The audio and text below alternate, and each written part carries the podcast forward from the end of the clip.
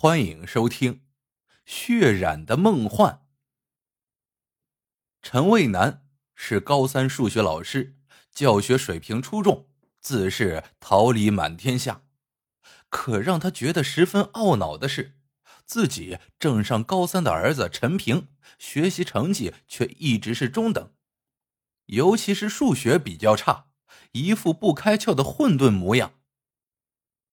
一个星期天的晚上。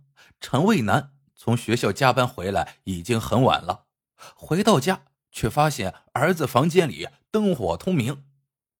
他心里一喜，莫非儿子还在钻研白天他布置的几道数学题？他轻手轻脚的推开了儿子房门，一看，顿时火冒三丈，儿子竟然又在画画。只见陈平双眼放光，毫无倦意。一支画笔在纸上挥洒自如，陈卫南气得大吼一声：“陈平，你太令我失望了！”说着，猛地一伸手，撕拉几声，将画抢过来，撕了个粉碎。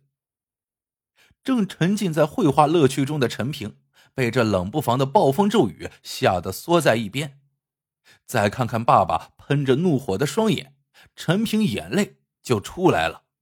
小声喊了起来：“爸，你不能撕我的画，它是我最珍贵的东西。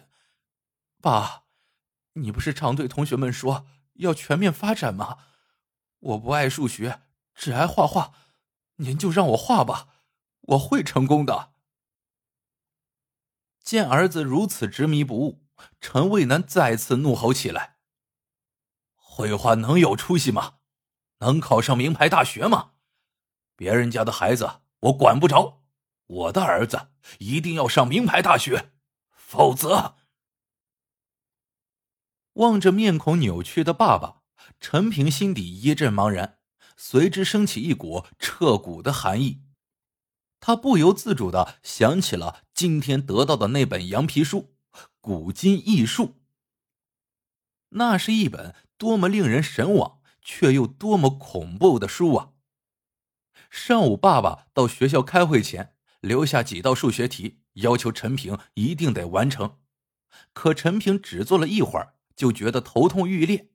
本来他只是想站起来休息一下，可最后还是没忍住，拿起画笔、画板，出了门，直奔后山。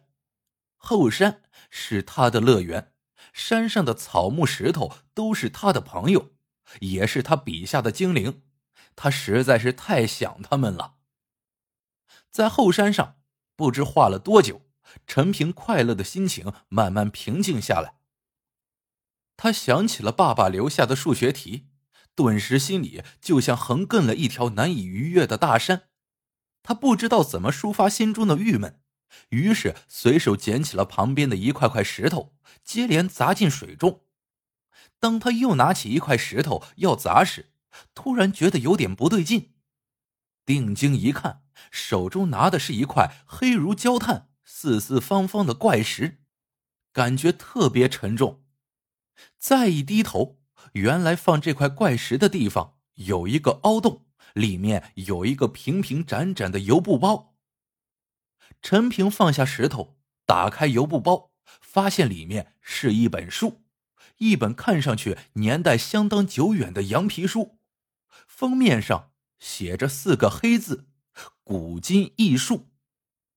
陈平的好奇心一下子就被勾了起来，打开书一看，里面居然记载着许许多多不可思议的巫术，其中有一页引起了陈平的注意，那一页的标题是“痴心说梦”，写的是。无论想达成什么心愿，只要按以下写的去做，无不心想事成。只是陈平欣喜若狂，这样一来，自己不是既可以绘画，又可以有好成绩了吗？可当他看完这一页的全部内容以后，却神情黯淡下来，把书放进了包里。陈平想着这本古书。抬起头，对陈卫南轻声说：“爸，我想问您一件事情，假如让您在儿子和名牌大学间选一样，您选什么呢？”陈卫南正在气头上，斩钉截铁的回答道：“我要名牌大学，一个不争气的儿子不要也罢。”陈平听了这话，脸色变得像纸一样苍白，瘦弱的身体摇摇欲坠，半晌才抬起头，眼里满是泪水的说：“爸，我答应您，明天起。”我一定好好学习，而且一定会考上名牌大学。第二天，陈平真的就像变了个人似的，对学习表现出从未有过的浓厚兴趣，拼命钻研，一丝不苟。更让人啧啧称奇的是，他在学习方面的能力也直线上升，如有神助。没过多久，各学科的任课老师。都对陈卫南说：“陈老师啊，人家是名师出高徒，你家呀是名老子出尖儿子呀。甭看你家陈平啊一直松松垮垮的，一到关键时候却来神了，还是你行啊，佩服佩服。”陈卫南听了这话，心里自然像喝了蜜似的甜，可又隐隐觉得儿子的开窍来得太突然了。多年的教学经验告诉他，这样的神话是不可能出现的。莫非儿子在作弊？他偷偷的问各位老师：“儿子是不是有作弊的情况？”老师们听了都直摇头，说：“那怎么会呢？很多时候难题只有陈平一个人做得出来，作弊之说又何从谈起呢？”陈卫南这下算是信了。开心的不得了，可时间一长，陈卫南发现了一个问题：儿子的脸色一天比一天苍白，原来瘦弱的身体更是弱不禁风。陈卫南忍不住劝儿子说：“陈平，你肯学习，爸高兴，可也不能太用功了吧？学坏了身体就得不偿失了。”陈平听了这话。眼睛一亮，望着爸爸说：“爸，您不是要我一定要考上名牌大学吗？您不是不想要没出息的儿子吗？时间不多了，不用功能考上吗？除非你收回你的话，否则我只有拼命的学，直到……”陈平说到这儿，眼睛里又闪动着泪光，似有难言之隐。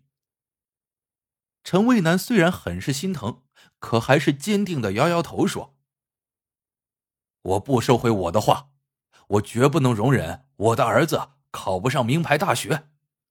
你放心吧，爸呀，一定会给你加强营养的。”陈平听了这话，眸子里刚闪过的一丝光彩又暗淡了。高考终于在令人窒息的气氛中结束了。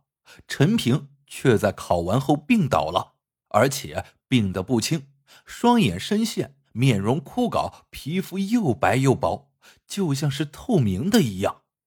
陈卫南的心都被掏空了。他带着儿子到各大医院看，可医生给他的答复都是摇头叹息，说道：“他现在的情况不是很好，身体很虚弱，但究竟是什么原因？”暂时还检查不出来。陈平又回到了家里，静静的躺在床上，不言不语，眼睛却一天到晚睁着，望着门外，似乎在等待着什么。伤心欲绝的陈卫南低声说：“陈平，你是不是在等待大学录取通知书？你放心，凭你的成绩，一定会考上的。”到开学时，爸爸送你去上大学，好不好？陈平却慢慢的摇摇头。陈卫南想了想，又说：“是的，什么大学录取通知书，我们不稀罕。考不上又怎么样？条条大路通罗马嘛，儿子，是不是？”陈平听了，眼猛地一亮，但微弱的亮光像流星一样一闪而过，只是用低的听不见的声音说：“爸，你早点说这话就好了。”大学录取通知书终于到了，陈卫南欣喜若狂，是全国一流的名牌大学呀！儿子这下有救了。他兴冲冲的拿给儿子看，希望他能够因此而振作起来。谁知陈平别过脸，看也不看，依旧痴痴的睁着眼望着门外。陈卫南不禁大奇：儿子到底在等什么呀？这一天，门突然被嘟嘟嘟的敲响了。正在昏睡的陈平一听到敲门声，竟一下子睁开双眼，大声说：“爸，来了，来了。”谁来了？陈卫南跌跌撞撞的打开门，看到门外站的是一位邮递员。邮递员递过来两封信，陈卫南一看就愣住了。其中一封又是大学的录取通知书，不过却是一家美术学院的，这是怎么回事呢？陈平接过通知书，睁大眼贪婪的看着，双手抚摸着，紧接着。他又吃力的打开另一封信，里面是一张通红的获奖证书，陈平的一幅画竟获得了全国大奖。陈平笑着说：“爸，对不起，有件事我一直瞒着你。我太喜欢画画了，终于忍不住画了一幅画，参加了比赛。”不想竟然获奖了。还有，我瞒着您报考了美术学院，想不到也考上了。只是，只是我上不了了。说完这些，美术学院的录取通知书和绘画获奖证书从陈平的手中滑落到了地上。陈平带着快乐和向往的表情闭上了眼睛。